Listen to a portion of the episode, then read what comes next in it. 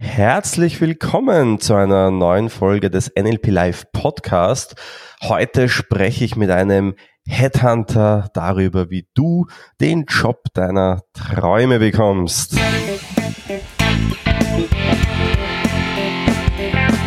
NLP Live, der Podcast für Frame Changer und Zukunftsbilder.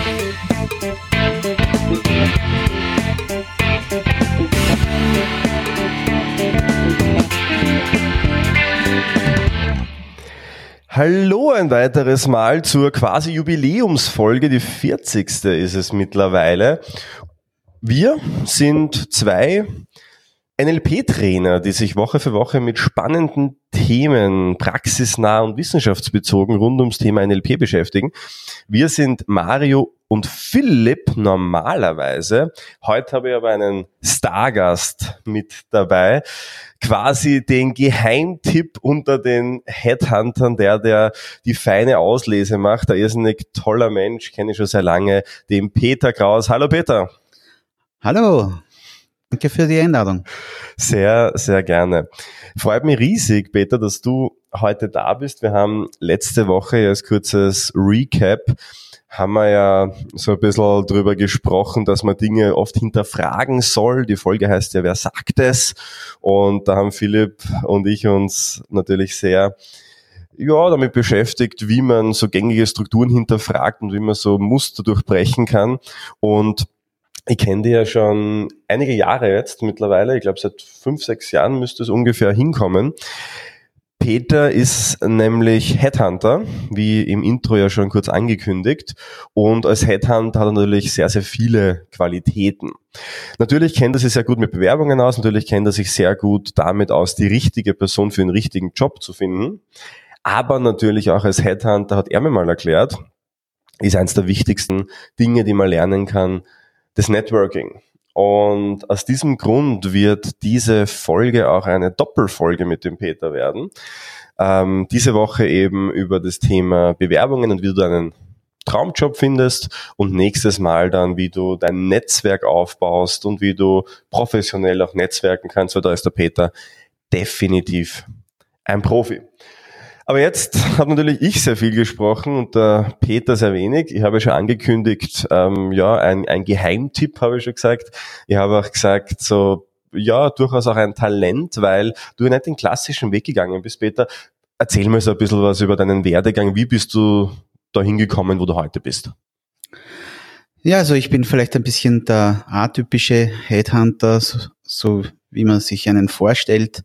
Äh, ich war ursprünglich äh, Finance Manager, also ich war vom Buchhalter bei einem Steuerberater gelernt, die Handelsakademie gemacht, den Buchhalter, die Bilanzbuchhalterprüfung am Wifi. Ich habe das Controlling-Diplom gemacht und eine äh, klassische Finance-Karriere, also vom Buchhalter bis zum Vorstand, bis zum CFO. Ich war für internationale Unternehmen verantwortlich. Ich war auch im Startup-Bereich für ein Unternehmen, das dann an ein amerikanisches Unternehmen verkauft wurde habe in dieser Zeit war ich immer schon ein Netzwerker. Ich habe immer Leute zusammengebracht. Äh, ich war derjenige, der kurz darauf, wenn ich wo angefangen habe, habe ich relativ schnell gewusst, wer für was verantwortlich ist, wer der Redelsführer ist, wie die Leute ticken, wer die Gruppierungen sind in dem Konzern.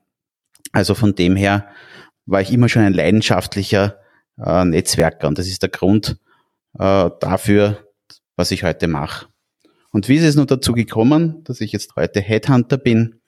Äh, ich war nach meiner Finance-Karriere äh, zwei Jahre Interim-CFO für einen kanadischen Konzern. Meine Aufgabe war es, das Rechnungswesen und die Verwaltung aus Österreich und Osteuropa nach Indien auszulagern. Und in dieser Zeit musste ich äh, darauf achten und dafür sorgen, dass die Mitarbeiter nicht davonrennen. Und ich habe meinen Mitarbeitern im Rechnungswesen äh, dazu überredet, dass sie einfach bleiben. Und ich habe ihnen versprochen, ich suche ihnen dann einen Job. Da können Sie mir vertrauen. Ich suche euch dann was. Ich kenne so viele Leute, ich finde euch sicher einen Job. Sie haben mir vertraut und dann, wie das dann zu Ende gegangen ist in Österreich mit dem Rechnungswesen, weil ja schon das äh, Go Live in Indien äh, dann stattgefunden hat, sind die dann zu mir gekommen, du Peter, du hast gesagt, du suchst unseren Job, wie schaut's jetzt aus? Ich habe mich dann dahinter geklemmt und habe dann herumtelefoniert, meine ganzen Kontakte und dann habe ich jemanden gefunden, einen Rechnungswesenleiter von einem äh, Konzern und der hat gesagt, ja, ich brauche dringend äh, Bilanzbuchhalter und Buchhalter und ich habe dann gesagt, ich hätte sie, äh, ich schicke dir jemanden und ja, schick mir's bitte. Ähm, dann ruft er mich an und sagt, du Peter, super, die nehme ich, was kriegst du denn dafür? Darauf war ich überhaupt nicht äh, eingestellt, dass ich dafür ein Geld kriegen könnte. Und er sagt zu mir, du, am Markt zahlt man so zwischen zwei und drei Brutto-Monatsgehälter. Da habe ich gesagt, ja, keine Ahnung. Der hat gesagt, das ist zweieinhalb äh, Bruttogehälter, ist das okay? Das Honorar, schick mir drei Honorarnoten und, und das passt. Und ich habe mir gedacht, okay, schick ihm die Rechnung, krieg das Geld überwiesen, bin dann nach Hause gegangen und haben mir gedacht, alter Schwede, ich glaube, ich, das ist mein Business. Ich glaube, ich Wechseljob, oder? Ich Wechseljob. ja, und das ist, äh, das war dann der Startschuss dafür, äh, dass ich jetzt Headhunter bin. Eine Grundvoraussetzung war auch noch, äh, als ich eben Finance Manager in einem internationalen amerikanischen Unternehmen in Österreich war, habe ich auch Personal umgehängt bekommen. Und in für zwei Jahre war ich eben auch Personalchef. Und in dieser Zeit, äh, muss ich sagen, habe ich auch irrsinnig viel Gefallen gefunden. Äh, es hat einerseits ein Meeting gegeben, immer so quartalsweise für Finance Manager, für die Controller und für die Finanzler äh, in diesem Konzern und dann einmal im Monat oder einmal im Quartal für die HR-Manager. Also ich muss ehrlich sagen, die Meetings mit den HR-Managern hat mir wesentlich besser getaugt als für die Finanzler. Bei den Finanzlern ist immer nur um Zahlen gegangen, um Reporting und Verbessern und so weiter. Bei den HRlern ist es immer gegangen um den Menschen. Und äh, da habe ich eben festgestellt, ich möchte eigentlich in Zukunft mit Menschen zu tun haben und trotzdem mein Know-how als Finance Manager äh, mit einbringen. Das haben wir eh schon mitten im Thema eigentlich drinnen. Um Menschen geht es ja auch bei uns natürlich. Und ich habe mir einige Fragen natürlich vorbereitet, die immer wieder so gestellt bekommen, weil du bist ja jemand, der das aus allen Seiten eigentlich kennt. Also du warst angestellt, ja, in allen möglichen Positionen hast du gerade beschrieben, ja, von was hast du gesagt, Buchhalter bis ähm, Finanzvorstand bis HR-Leitung. Ähm, ich weiß, dass du jetzt erfolgreiche Unternehmen führst, also dein eigenes natürlich. Ich weiß, dass du in Unternehmen investiert bist. Das heißt, du kennst es wirklich von sehr vielen Seiten des Unternehmertums und hast natürlich auch dein Netzwerk ja, aufgebaut, natürlich als Unternehmern und sehr spannenden Persönlichkeiten. Und was ich mir immer frage, ist, es ist ja so ein Glaubenssatz, der so draußen herumkursiert, na ja, es gibt immer weniger Jobs, man findet ja eh nichts und ja, es gibt ja nichts Gescheites mehr. Was sagst du dazu? Also das kann ich überhaupt nicht bestätigen. Ähm, es gibt mehr Möglichkeiten als je zuvor aus meiner Sicht durch die Digitalisierung und durch die äh, unzähligen Start-up-Unternehmen, die aus dem Boden schießen. Es sind natürlich auch einige dabei, wo einfach nur Ideen äh, umgesetzt werden, die halt nicht fruchtend sind, aber es gibt trotzdem eine Szene mittlerweile, äh, die den üblichen Corporates, den großen Unternehmen wirklich zu schaffen machen, weil äh, es zählt nicht mehr nur das Geld, es zählt nicht mehr nur mehr ähm, eine Position im Konzern, sondern die Startup-Szene ist wirklich ein bedeutender Mitbewerb geworden. Also die Entscheidung, gehe ich jetzt zum Beispiel in die Startup-Szene oder in einen Konzern, ähm, ja, also was relevant geworden, gell? Ähm, auch für den Markt. Ich meine, was ich immer bemerke, bei uns ist es ja auch so, also unser Institut ist ja auch die letzten Jahre gewachsen. Wir haben mittlerweile 15 Trainer, Angestellte und so weiter. Und ich merke immer wieder, wie wertvoll es ist, gute Mitarbeiter zu haben. Also das ist das Wertvollste. Ohne gute Mitarbeiter geht gar nichts, weil wir sind ja alle irgendwie Menschen, wir wollen ja nicht irgendwie da alleine irgendwo dahin sumpern und uns äh, selbst beweihräuchern. Man kann nur etwas schaffen zusammen mit, mit anderen, mit gleichgesinnten, aber vielleicht konträren Persönlichkeiten, mit unterschiedlichen Expertisen, unterschiedlichen Know-hows. Äh, ja, was wäre das Leben ohne Kooperationen, ohne Zusammensein mit Leuten, die man mag, mit denen man was bewegen möchte, mit denen man die Welt verändern möchte. Was unterscheidet jetzt die Menschen, die quasi immer einen Job finden, die auch nie ein Problem haben werden, deiner Meinung nach, weil du die immer vermitteln könntest, zu denen, die sie oft beschweren, dass es so schwierig ist, dass es gerade nichts gibt, von denen, die wir vorher gesprochen haben? Ja, das ist eben auch das Unterscheidungsmerkmal zwischen erfolgreichen Menschen und äh, weniger erfolgreichen Menschen. Der erfolgreiche Mensch, der steht in der Früh auf und sagt, Herr, ich möchte heute was bewegen, ich möchte heute äh, etwas leisten, ich möchte heute am Abend schlafen gehen und mir dann sagen, Frau Pistonarisch, ich habe das und das heute äh, bewältigt oder diese Lösung gefunden oder diesen Bedarf gedeckt. Ja. Also das ist eben äh, der Unterschied zu weniger erfolgreichen Menschen, die immer nur jammern und immer nur Schuldige suchen für äh, ihre Situation. Ähm, ja, die werden halt nichts bewegen. Das ist äh, eine sehr spannende Sache, die du ansprichst, denn worum es bei uns hier geht, ist sehr stark, wie erzeuge ich Wirkung, wie bringe ich meine Persönlichkeit zum Ausdruck, wie kann ich andere begeistern, wie, wie schaffe ich ein Alleinstellungsmerkmal? Und ich finde das spannend, wenn man so im Unternehmerkontext schaut, ist eigentlich jeder bedacht darauf, ein Alleinstellungsmerkmal zu entwickeln, ein USP zu haben, irgendwie was Besonderes, ein besonderes Produkt auf den Markt zu bringen. Und auf der anderen Seite, wenn man sich jetzt Mitarbeiter anschaut, haben die wenigsten diesen Fokus meiner Meinung nach ähm, bereits mitbekommen. Dabei, meine Erfahrung, ich weiß nicht, vielleicht hast du andere, braucht auch jeder Mitarbeiter ein Alleinstellungsmerkmal, weil ich habe die Erfahrung gemacht, wenn du dich besonders machst, weil du etwas kannst, was niemand anderer im Unternehmen kann, dann wirst du wertvoll fürs Unternehmen, erlangst, und das ist die Erfahrung, die ich auch mit Teilnehmern, Partnern und so weiter gemacht habe, erlangst Freiheiten, die du sonst nie bekommen hättest, im Unternehmen auch, auch Verantwortung, die du sonst nie bekommen hättest, weil in dem Moment, wo du beginnst, so unternehmerisch scher zu denken, musst du nicht, wie gesagt, ich glaube nicht jeder Mensch muss jetzt Unternehmer werden oder selbstständig werden. Aber ich glaube, dieser Gedankengang zu sagen, ich setze mir Ziele, ich schaue, wie kann ich mich unterscheiden, ich bewege etwas und ich suche mir etwas, was mich besonders macht in dem Kontext, wo ich mich befinde, ist, glaube ich, etwas, wo du, wo du immer und überall einen Job machst, auch wenn du mehr machst als die anderen natürlich. Also ich glaube, dass das auch ein zentraler Punkt ist, so dieses Denken so ein bisschen wegzubekommen, von wegen so dieses, dieses Austauschdenken, von, von wegen, ich tu das, dann kriege ich das. Klassischerweise hast du ja, ihr arbeitet eine Stunde und kriegt die, die Summe Geld dafür. Ähm, natürlich muss man halt immer Zeit gegen Geld tauschen. Aber was ich halt eben glaube, ist, wenn man von dem wegkommt und sagt, ich investiere jetzt einfach mal in etwas. Ich kann ja in ein Unternehmen investieren, wo ich gerade angestellt bin. Dann habe ich die Erfahrung gemacht, dass so ziemlich jeder was zurückbekommt, auch wenn es nicht über den gleichen Weg ist, sondern auch über einen Umweg. Das ist auch der klassische Netzwerkgedanke dann natürlich. Also ich vergleiche das immer und das war schon immer irgendwie mein, mein Vergleich mit dem Spitzensport. Ein, ein Thomas Muster wäre nie so erfolgreich geworden, wie er war, als die Nummer eins äh, im Tennis, äh, wenn er ans Geld gedacht hätte. Der Dominik Thiem, der wäre nie da, wo er jetzt ist, wenn er ans Geld gedacht hätte. Der Hermann Mayer, der Maurerlehre gemacht hat, der wäre nie so erfolgreich geworden, wenn er ans Geld gedacht hätte. Und genauso ist es ihm als Angestellter, als Unternehmer, äh, wenn ich als Unternehmer nur ans Geld denke, dann ist das eigentlich schon das Scheitern fast vorprogrammiert. Ich glaube, das Wichtigste für jeden ist, ob er jetzt selbstständig ist, Unternehmer, ob er jetzt Angestellter ist, auch als Angestellter habe ich eben gewisse Rahmenbedingungen, gewisse Freiheiten innerhalb eines Rahmens und da muss ich eben schauen, dass ich das Beste draus mache.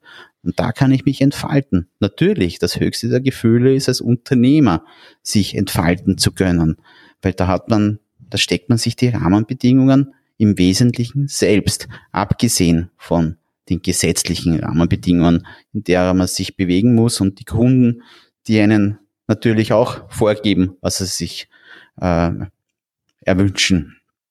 Aber letztendlich ist jeder für sein Glück selbst verantwortlich und das, was wichtig ist, ist, dass man seine Leidenschaft, die Leidenschaft, für die man brennt, dass man das selbst entdeckt und dann eben das Beste draus macht in den Rahmenbedingungen, die man hat. Mhm. Da sind wir wieder bei dem Thema, es muss Freude machen einem selbst, man muss Motivation haben.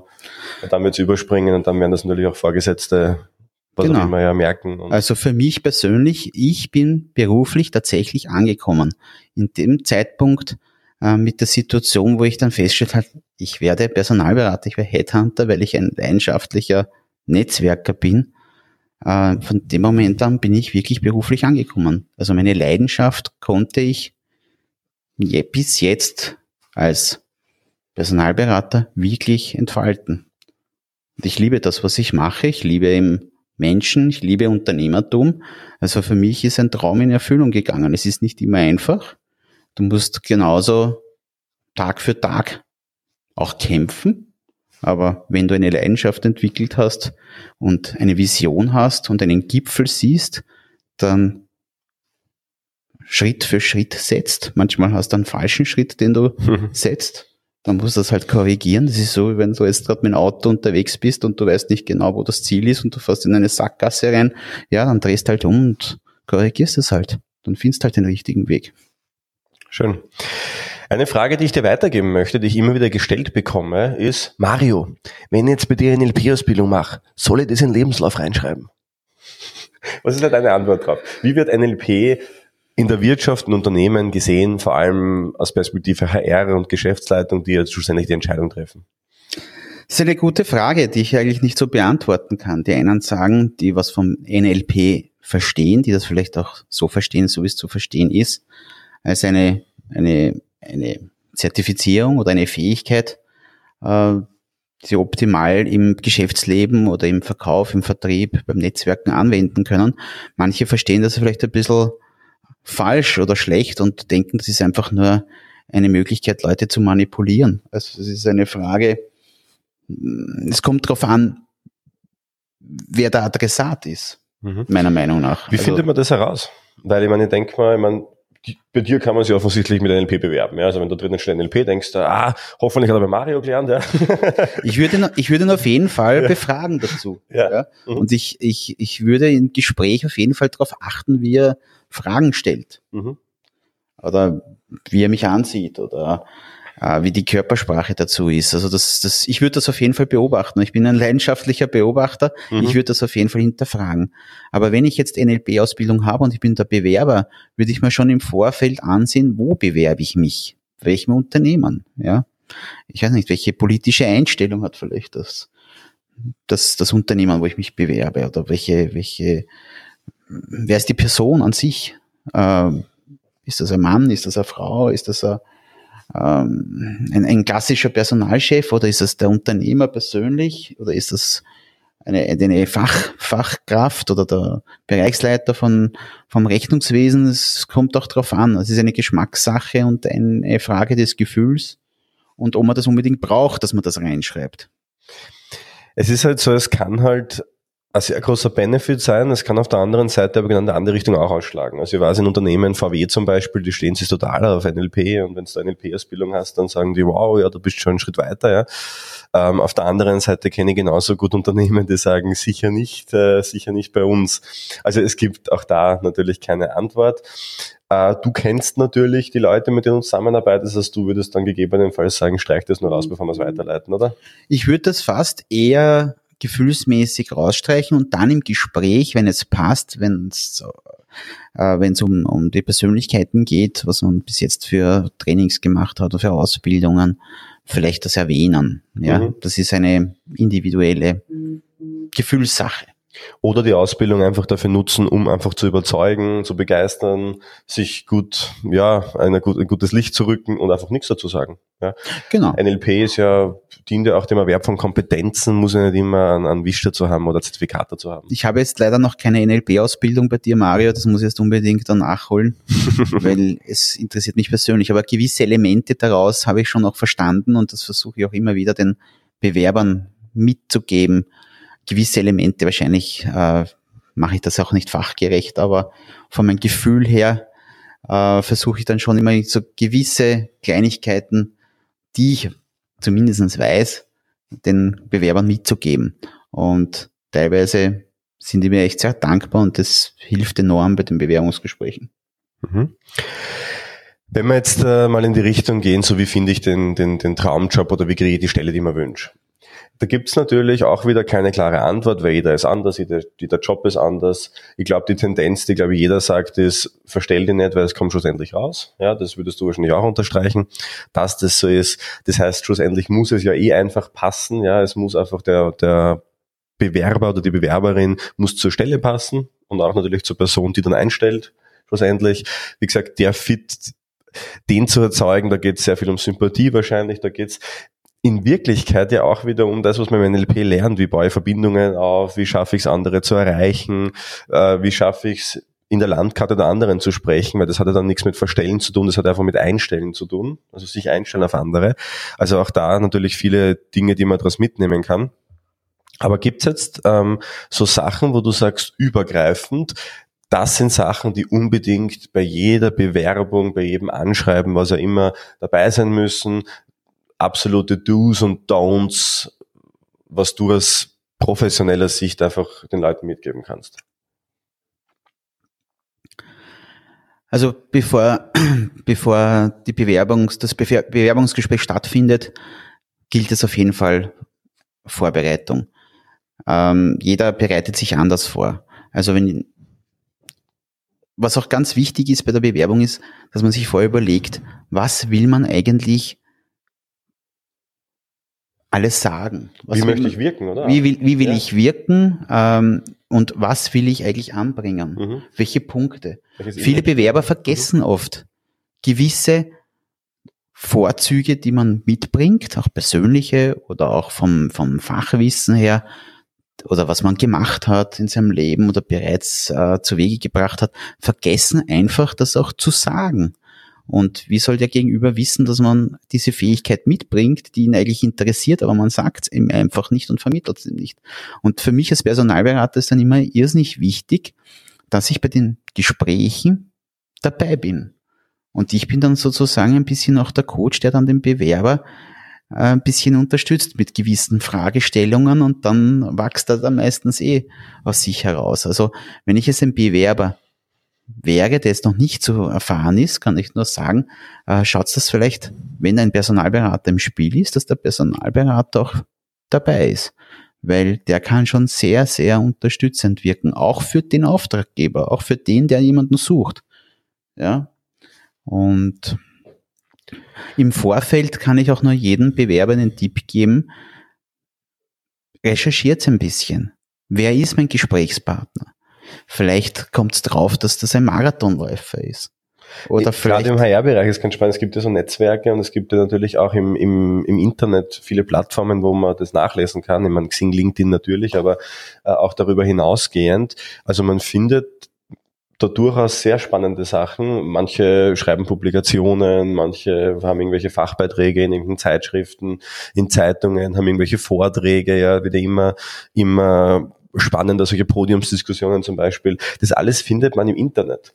Ja, die meisten, weil du gesagt hast, informier dich drüber, ja, die meisten informieren sich natürlich über das Unternehmen und lesen sich die Geschichte ein bisschen durch, ja, gut und schön. Aber so ein bisschen tiefer zu gehen, zu schauen, welche Personen sind da involviert, mit wem spreche ich da, ähm, ja, was sind vielleicht auch so, so, so Hobbys? Man muss es ja nicht ansprechen. Ich glaube, es kommt komisch, wenn du sagst, ja, ich habe gesehen, sie laufen Marathon, ja kommt wahrscheinlich komisch beim ersten ähm, Kontakt. Das kommt komisch vor, aber es kommt mhm. darauf an, wie man es anspricht. Ja. Wenn ich weiß, der ist Marathonläufer und ich weiß von mir selbst, ich habe trainiert für einen Ironman oder sowas und der fragt nach meinen nach meinen Hobbys, dann würde ich auf jeden Fall das ansprechen, dass ich selbst äh, für Marathon trainiere und dann hat man sofort den, den, den Gegenüber, weil der interessiert sich dann naturgemäß sofort darüber und dann hat man ein Gesprächsthema, über das man wahrscheinlich dann eine Zeit lang äh, plaudert. Ich glaube, wenn man es schafft, als Bewerber äh, Schnittmengen zu finden mit dem Gegenüber, über das man reden kann, abgesehen jetzt von dem Unternehmen, dann ist es schon so vertraulich, ähm, so vertrauenserweckend, dass man schon eine, eine Wellenlänge gefunden hat. Und wenn man das geschafft hat, ist man schon meistens recht weit. Natürlich, wenn die fachlichen Voraussetzungen und so weiter gegeben sind. Aber diese Komponente ist fast wichtiger als alles andere. Absolut. Ähm, in diesem Zusammenhang darf ich dir auch ähm, eine Folge, eine Episode erzählen, wo es eben genau darum geht, Gemeinsamkeiten zu erzeugen. Das ist die Episode 11, vertrauensvolle Beziehungen aufbauen. Ähm, da lernst du eben genau das, dass ähm, also einerseits gleich und gleich gesellt sich gern, also wie man so Gemeinsamkeiten aufbaut, ohne dass es komisch wirkt. Und schlussendlich, wie man einfach Sympathien aufbaut. Denn im Wesentlichen geht es ja da auch darum, wenn du bei der Tür rausgehst, soll ein positiver Eindruck entstanden sein und du sollst in Erinnerung bleiben. Das ist so, so wie in jedem anderen Kontext auch das Wichtigste höchstwahrscheinlich. Machen wir es noch, ähm, noch mehr basic. Was darf in einer Bewerbung nicht fehlen?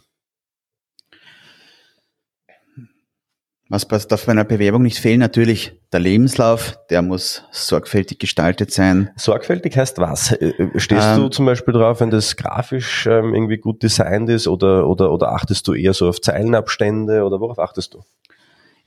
Ich, ich möchte als, als, als Personalberater, als möchte ich auf einen Blick innerhalb von ein paar Sekunden sehen, was der gemacht hat, was er für Ausbildung hat und was er äh, was die Person mitbringt. Ich möchte es innerhalb von zehn Sekunden erfassen. Mhm. Und deswegen sage ich, es soll nicht länger als eine Seite in Wirklichkeit sein, vielleicht eine zweite. Mhm. Und eigentlich die Bullet Points. Mhm.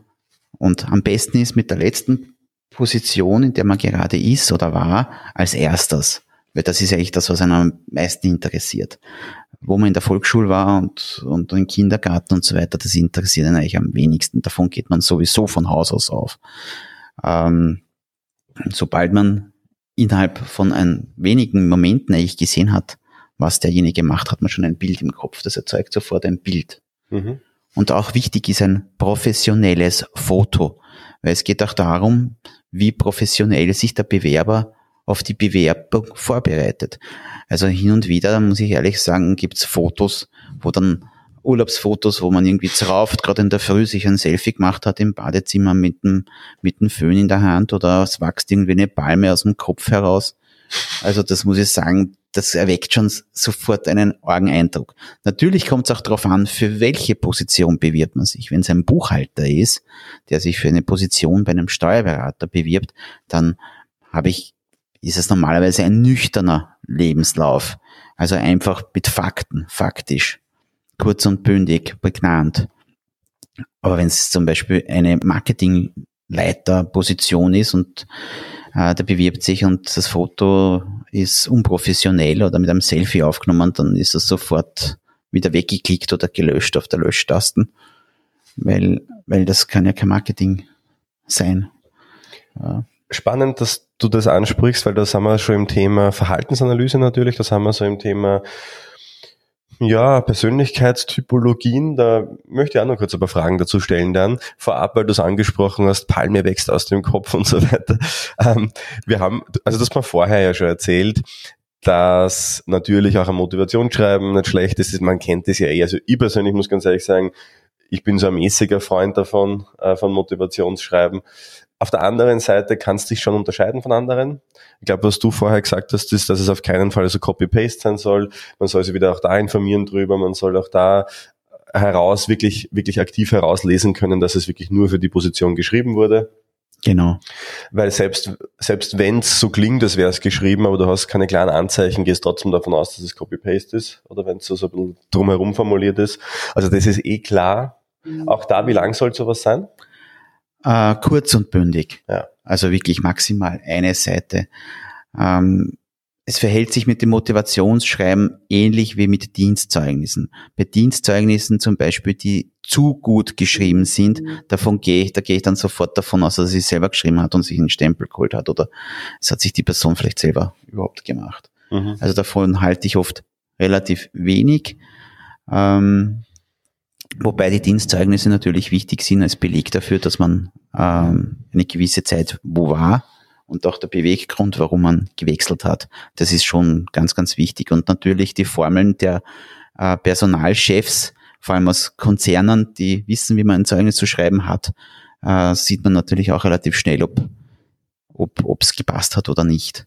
Und da gibt es eben einen wesentlichen Satz, der in dem Zeugnis vorkommen muss, wenn es ein sehr gut, wenn man von Schulnoten spricht, äh, dann muss immer, wir waren vollstens mit der Person zufrieden. Und wenn nur steht, wir waren mit der Person zufrieden, dann weiß man ganz genau, dass das äh, ein Desaster war. Okay, spannend. Äh, was waren denn so die, bevor wir, bevor wir nochmal, wie gesagt, in die Verhaltensanalyse zurückgehen, was waren denn so die, die lustigsten, vielleicht peinlichsten Sachen, die du bis jetzt bekommen hast? So die, die, die, die Geschichten, die man so erzählt. Du meinst jetzt von den Bewerbungen, von den Lebensläufen, die man reinbekommt? Genau, man hat jetzt gerade die Mickey Mouse gehört im Hintergrund, ich habe eine Apple Watch ähm, jetzt seit drei Wochen und wenn er draufklickt, dann sagt Mickey Mouse die Zeit an. So jetzt da weißt du, wie, wie, wie viel, wie spät es war, als wir die Aufnahme gemacht haben. Aber nochmal zur Frage zurück, ja. Was, was waren so die, die, die, die lustigsten, vielleicht sogar peinlichsten, schrägsten Bewerbungen? Was waren so No-Gos, die du gekriegt hast? Ähm, ich weiß nicht, ob ich das so sagen kann in dem Gespräch, aber eigentlich wollen wir ja ehrlich miteinander reden. Also wir hatten eine Bewerbung, da war ich noch bei meinem vorherigen Partner für eine Position als Geschäftsführer, Geschäftsführerin. Und die Geschäftsführerin hat dann eine Absage bekommen. Und als Antwort postwendend haben wir die Antwort bekommen per E-Mail, fick dich selber. Das war, so, das war so eigentlich das, was mir jetzt einfällt, wo ich mich heute noch drüber abhau. Bin so froh, dass man die nicht irgendwie empfohlen haben. Wer weiß, was der dem Kunden gesagt hätte. Wow, okay, also solche Sachen hört man da auch. Ja? Also das war wirklich das Schrägste, mhm. finde ich. Man kriegt immer wieder lustige Bewerbungen. Und da ist es halt ganz, ganz wichtig für einen Personalberater, das muss ich schon sagen, zu prüfen, wer ist die Person wirklich. Ähm, ich habe mir dann einmal gedacht, ich mache einfach Skype-Interviews, weil das spart Zeit. Das mhm. ist schon gut, so ein Skype-Interview. Was ist das? Über Videokonferenz. Mhm. Also Skype, ob, ob, ob jetzt Skype ja. oder mhm. über andere mhm. Möglichkeiten. Und es vermittelt dann mal einen Eindruck. Und da hatte ich aber ein lustiges Erlebnis. Und ich sage dem Kunden schon vorher, wenn ich sage, aus Zeitgründen mache ich jetzt einmal nur ein Telefongespräch und ein Skype-Interview und wenn die den aber das abkürzen möchten und ihn gleich persönlich kennenlernen wollen, dann sage ich das vor und bespreche das. Aber niemals und never ever again ähm, die Person ungefragt dem Kunden zu präsentieren, ohne dass man ihn vorher gesehen hat. Das kann sowas von in die Hosen gehen und da äh, habe ich schon wirklich auch schräge Situationen erlebt, wo ich am liebsten in Erdboden versunk, versunken wäre. Magst du das Beispiel hören? Das kommt, wie du magst, ja. Also ich glaube, wir sind alle gespannt, aber du musst nicht. Also ja. Na, aber zum Beispiel die Bewerbung, äh, eine Bewerbung über Skype-Interview, da sitzt man natürlich vor dem Bildschirm und man sieht sich ja quasi nur den Oberteil. Ne? Und dann habe ich mir gedacht, ich möchte die Person aber trotzdem persönlich sehen, zumindest beim Café und in die Augen schauen. Das ist für mich eine oberste Prämisse. Auch wenn ich diese Person gehört habe, die Unterlagen gesehen habe, äh, auch über Videokonferenz gesehen habe, aber man sieht ja die Person ja, aber nicht so, wie er wirklich wirkt, wenn er dann vor dir steht oder bei der Tür reinkommt und oder die Hand gibt oder nicht. Also diese, diese Benimmregeln oder diese Gepflogenheiten, ähm, ob jemand ein Benehmen hat oder nicht, sieht man nicht im Video. Und da bin ich schon ein paar Mal, also Gott sei Dank nicht oft, ein, zweimal ziemlich eng gefahren und das ist für mich ein absolutes No-Go. Das heißt, jede Person, die über mich kommt und zum Kunden geschickt wird, den habe ich auf jeden Fall in die Augen geschaut. Und okay. Es ist sehr charmant, dass du uns jetzt nicht die Geschichten alle erzählst. Ist ja auch vielleicht, wenn da Leute dann zuhören. Also wie gesagt, spricht natürlich dann für dich. Professionell nochmal zurückzukommen, ähm, bei uns geht es natürlich sehr, was wir ja auch machen, ist äh, mit Menschen, die bei uns in Seminaren sitzen, vor allem im MBC-Seminar, wo es um Verhaltenstypologien geht, schauen wir uns Firmen an, schauen wir uns ähm, Ausschreibungen an und schauen uns an, wie sind die Metaprogramm, so heißt ja dieser Fachbegriff bei uns, metaprogrammmäßig gestaltet, sind das sehr strukturierte ähm, Ausschreibungen, sind das teilweise emotionalere Ausschreibungen sind das, Ausschreibungen, wo es um Problemlösungen geht, um Zielverwirklichungen. Man kann sehr viel rauslesen aus der Kommunikation. Natürlich sagen wir immer dazu, das Problem ist ein bisschen, dass nicht immer der, der diese quasi dieses, äh, diese Stellenausschreibung schreibt, auch die Person ist, die dann schlussendlich einstellt, ja, muss man auch aufpassen, sie informieren, weil oft schreiben die was ganz anderes rein, als sie dann wollen, ja, da kannst du schon ja auch äh, Geschichten das davon richtig, erzählen, ja. ja. Ähm, aber unabhängig davon, wenn man sich die Website anschaut, man kann schon sehr viel rauslesen und da finde ich dieses, die ganze Verhaltenstypologie, wie man sie auch aus den Persönlichkeitstests herauskennt, sehr spannend. Was wie, was, was hältst du von Persönlichkeitstests? Führst du sowas selbst durch? Bietest du sowas an? Also ich selber, ich finde so Persönlichkeitstests, die es am Markt gibt, ähm, ist so eine Art Mosaikstein im Gesamtbild, das sich für mich persönlich von dem Kandidaten äh, bildet. Ähm, es gibt schon sehr, sehr gute Sachen am Markt. Also ich persönlich äh, biete auch eine, eine, eine, eine Analyse an. Und zwar nennt sich das Stärken, Stärken, Stärkt Analyse von Peter Kornfeind. Ähm, das ist eine Analyse, die mir besonders gefällt, weil es werden die drei Top-Stärken von einer Person ähm, herausgearbeitet während dieser Analyse. Und für mich heißt ja eigentlich, und so soll es eigentlich auch in der Schule sein, stärken, stärken, stärkt. Man soll seine Stärken stärken. Weil was nutzt das, wenn ich jetzt äh, schwach in Mathematik bin und mich interessiert das einfach nicht, dann wäre ich trotzdem kein Mathematikprofessor und ich wäre auch kein Mathematik studieren. Mich interessiert auch in Teams, zum Beispiel in der Startup-Szene. Es ist ganz, ganz wichtig, neue Teams, ähm, wer hat welche Stärken. Und das ist für mich einmal ganz ein äh, wichtiger äh, Ansatzpunkt. Es gibt natürlich auch Tests wie bei Hill Voltron zum Beispiel oder Hill International, die sehr gute Tests angeboten haben. Einer meiner vorherigen Partner, äh, die sehr gut analysieren auch die Schwächen oder auch gewisse andere psychologischen Felder. Das ist schön und gut, ja. Ähm, um, um, um das Bild von der Person, von dem Kandidaten zu ja, komplett zu sehen. Aber es ist, wie gesagt, es ist ein Mosaiksteinchen. Im Wesentlichen zählt immer noch das Bauchgefühl und mein eigener Eindruck und der Eindruck auch von dem äh, Auftraggeber. Weil es heißt ja nicht, nur weil jetzt zum Beispiel ein Salesperson in einem Unternehmen nicht performt, dass er in dem anderen Unternehmen doch performt. Also diese Beispiele, da gibt es einige Beispiele, die ich eigentlich erzählen könnte. Ja. Mhm. Also es passt nicht jeder zu einem mhm. Unternehmen. Also der, die, die Passung muss einfach da sein. Ja, so wie du sagst, das muss einfach aufeinander passen. Also wenn wir das Ganze zusammenfassen, also wir, wir haben natürlich die, die, die Währungsunterlagen sollen ordentlich sein und sollen zur Position passen. Ja, für kreative Positionen sind eh in, in Wirklichkeit ja Hausverstand, würde man sagen, dazu für kreative Positionen, kreativere Lebensläufe, für strukturiertere, vielleicht kopflastigere Positionen, wahrscheinlich auch strukturiertere Lebensläufe, nicht so bunt, höchstwahrscheinlich.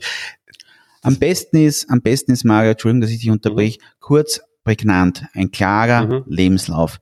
Im Vorfeld abschicken und sich zu bewerben, aber nicht mehr. Also ich würde jetzt nicht äh, die, alle sämtliche Zeugnisse dazu hängen. Mhm. Weil es gibt nichts mühsameres für einen Recruiter mhm. oder Personaler, wenn er jetzt E-Mails bekommt mit unheimlich vielen Anhängern. Da weiß er nicht einmal, wo er das alles hinspeichern soll. Ja, mhm. abgesehen davon, ähm, was macht man da mit den Unterlagen? Wichtig ist ein klares Bild innerhalb von zehn Sekunden mhm. für den Betrachter zu erzeugen, mhm. das Bild, das man erzeugen möchte. Mhm. Und dann kommen eh die Fragen. Mhm. Und wenn dann die Fragen kommen, bitte schicken Sie mir noch äh, zusätzliche Unterlagen, dann weiß man, okay, man hat Interesse erzeugt es kann, kann sehr kontraproduktiv sein, wenn man Unterlagen schickt und äh, zu viel einfach und dann denkt sich der Recruiter, na, bist du narrisch, der muss mühsam sein. Den will mhm. ich gar nicht kennenlernen.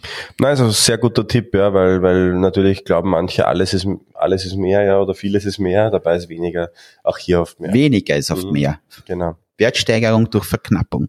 Das ist das, was, das was, was wichtig ist, glaube ich, auch generell im Verkauf, einen Gusto zu erzeugen, ein, ein, das Interesse einfach auf sich zu ziehen und dann kommen eh die Wünsche, was man noch alles preisgeben soll. Mhm. Also das Interesse wecken, um das mhm. geht's. Also wie gesagt, neben dem, dass du Gusto erzeugst, dass du einfach mal kurz, knapp, aber doch prägnant und präsent ähm, deine, deine Standardunterlagen schickst, weil das wird halt einfach gefordert, braucht es einfach natürlich noch Auftreten und Wirkung, nämlich genau das, was du halt eben dann auch zeigen möchtest. Ähm, Information haben wir jetzt drinnen gehabt, wo man sagt, informiere dich drüber, informiere dich wirklich lange und, und intensiv drüber. Je mehr du weißt, desto, ja, es sind oft die ganz kleinen Sachen, die nebenbei passieren, die dann den Ausschlag geben, die du vielleicht noch gar nicht ahnst, die du vielleicht auch nur herausgefunden hast, weil du dich eben vorher intensiv damit beschäftigt hast. Ich glaube, es geht ja darum, wirklich den Job zu finden, den du dir wirklich wünschst. Und da ist es auch durchaus relevant, wirklich viel Zeit zu investieren. Und da rede ich jetzt nicht nur von ein, zwei Stunden kurz reinschauen, sondern da kann man sich ruhig einmal einen Tag, eine Woche damit beschäftigen. Wie gesagt, natürlich wird es dann vielleicht ähm, mit mit der Stelle nix, aber stell dir mal vor, du machst es mit vier, fünf, sechs, sieben, höchstens zehn Positionen, naja, dann, dann wirst du den Job kriegen. Das ist so wie im Verkauf dann schlussendlich auch. Wenn du deinen Ansprechpartner kennst, ist zwar viel Arbeit am Anfang und natürlich kommst du ab und zu nicht durch, aber schlussendlich unterscheidet auch das, glaube ich, sehr, sehr gute Verkäufer von denen, die es nicht so gut machen, dass sie eben das Gegenüber kennen. Und das haben wir auch schon beim Punkt, das Gegenüber kennenlernen, Sympathie erzeugen. Das haben wir mitten im NLP drinnen. Wie baue ich Rapport auf? Wie baue ich Verbindung auf? Wie schaffe ich es, die Kriterien der Personen herauszufinden? Also das alles ist in Wirklichkeit das, genau das, was wir im Practitioner in der, in der Ausbildung machen. Und es ist halt so, wie es, wie es in Wahrheit überall ist. Die Menschlichkeit zählt schlussendlich und natürlich, was wir ganz am Anfang gesagt haben, setz dir Ziele, überleg dir, was möchtest du dafür für dich investieren, arbeite an dir. Wie gesagt, du musst nicht von heute auf morgen deinen Traumjob haben, sondern es kann durchaus auch über Stationen gehen. Du kannst da ruhig zehn Jahre Zeit lassen. Peter, wie lange hast du gebraucht, bis du angekommen bist in deinem Traumjob? Ähm, ich war immer ein leidenschaftlicher Finanzer, mhm. ein leidenschaftlicher Finanzchef, aber es war immer in meinem Hinterköpfchen drinnen. Ich kann mir nicht vorstellen, dass ich bis ich im Pensionsalter bin, Bilanzen mache, Reportings, Quarterly Reports, Monat, Fast Close und so weiter. Es war, ich habe es gern gemacht, aber ich bin beruflich nicht angekommen. Und mit 40 ist dann quasi meine zündende Idee gekommen oder Erleuchtung, dass ich eigentlich bin ich ja ein Netzwerker. Meine damalige Rechnungswesenlehrerin äh, in der Handelsakademie hat immer schon gesagt, schon in der ersten Klasse, Peter, du bist da du bist der Anti-Buchhalter. Aus dir, du bist, wirst sicher mal ein Vertriebler, du bist eigentlich ein Salesman. Und das habe ich dann immer wieder gehört und mit 40 habe ich mir dann gedacht, okay, eigentlich hat die wirklich recht gehabt warum soll ich nicht das machen, was mir am meisten Spaß macht? Das, am meisten macht mir einfach Spaß, Leute zusammenzubringen. Und dazu eignet sich eben Personalberatung, Headhunting wirklich, wirklich gut, weil du lernst dauernd neue Leute kennen. Kandidatenseitig, kundenseitig. Manchmal wird der Kunde zum Kandidaten und manchmal wird der Kandidat zum Kunde. Und was auch extrem schön für mich ist, ist zum Beispiel Kandidaten. Mittlerweile mache ich das schon seit acht Jahren ja, ich bin 48, das heißt, ich mache schon seit acht Jahren, dass ich schon Kandidaten, die ich, den ersten Kandidaten, den ich damals vermittelt habe, der ist noch immer Kandidat und Kunde. Und ich bin mit ihm jetzt acht Jahre lang einen Karriereweg gegangen für den Kandidaten. Der ist quasi vom Buchhalter, ganz kleinen, jungen Mann, zu einem Top-Manager geworden. Und ich verstehe mich nach wie vor gut mit ihm und da habe ich zahlreiche Beispiele davon. Mittlerweile habe ich schon eine ganze Mannschaft von Kandidaten, die dann zum Kunden geworden sind oder von Kunden zum Kandidaten und sind einfach eine riesen Freundesgruppe entstanden.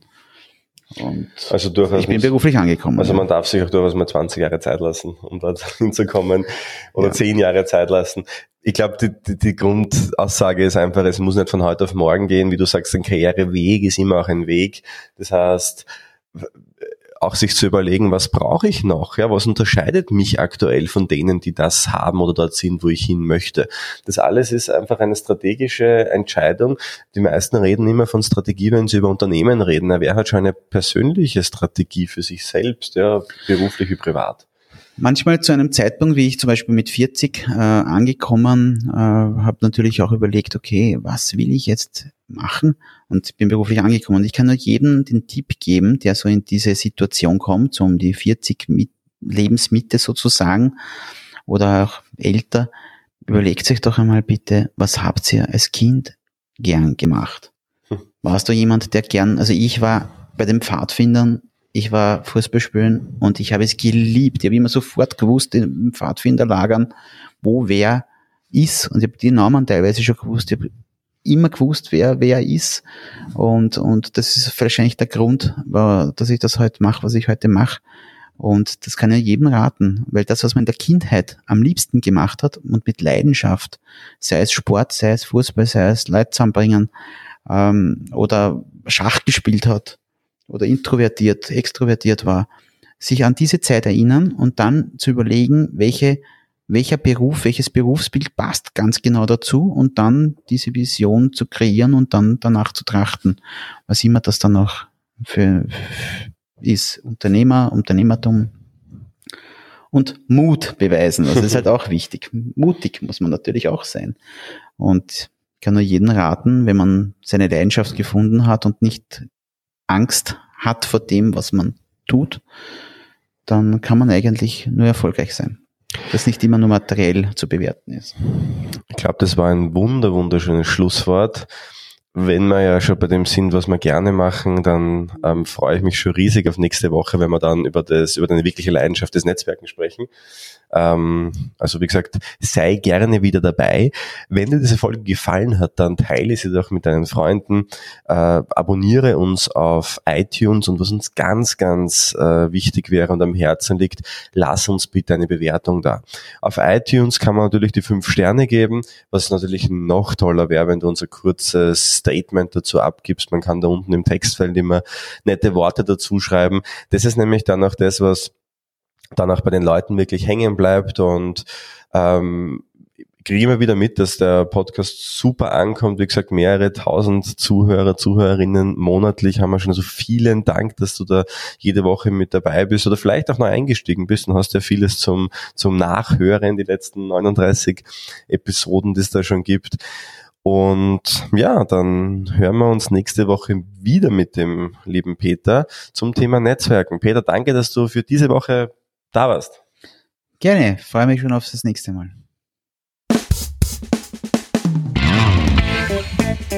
Thank you.